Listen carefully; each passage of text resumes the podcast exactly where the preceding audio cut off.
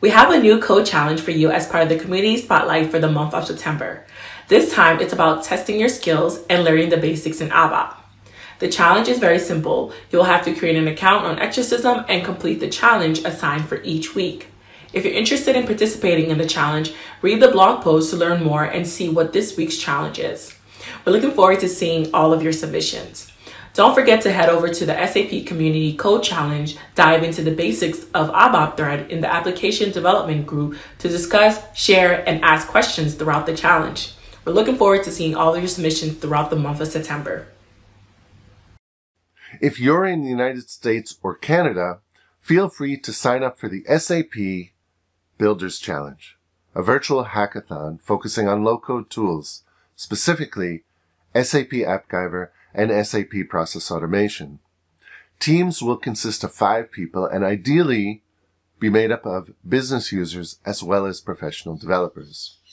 SAP will provide each team with their own SAP BTP tenant with all of the proper entitlements and instances of SAP AppGyver and SAP Process Automation.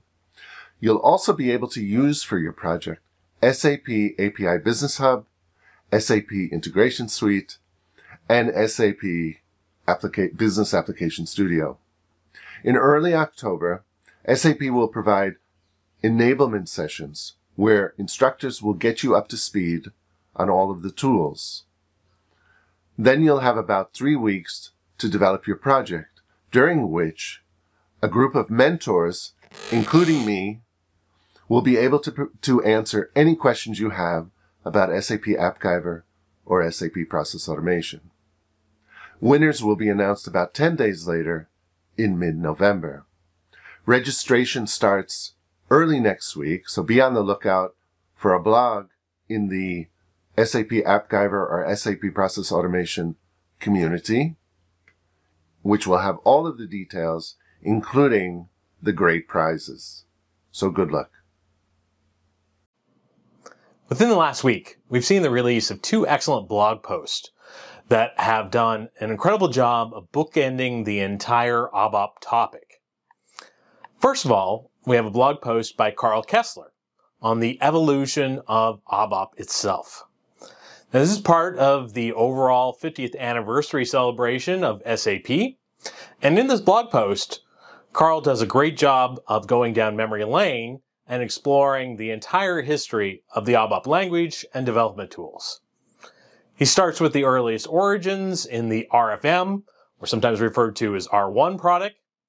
He has examples of the ABAP syntax as it's evolved from R1 to R2, kinds of things that you don't see very often these days. Then he talks about the client server era, era uh, the introduction of the ABAP workbench, internet accessibility, ABAP object oriented, all the way up through modern S4 HANA and steampunk based ABAP.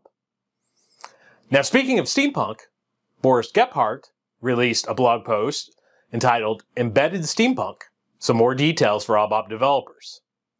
Now, this is in conjunction with the fact that S4 HANA Cloud 2208 has embedded Steampunk released for general availability.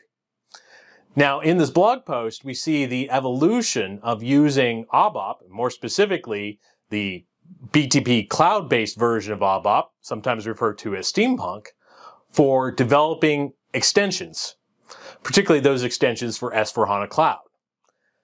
He talks about in this blog post what it is, and how it can be used to build those kinds of extensions. So regardless of where you are in your journey as an ABAP developer, I think these are two blog posts that every ABAP developer should read, one detailing the history and one looking ahead to the bright future for ABAP development.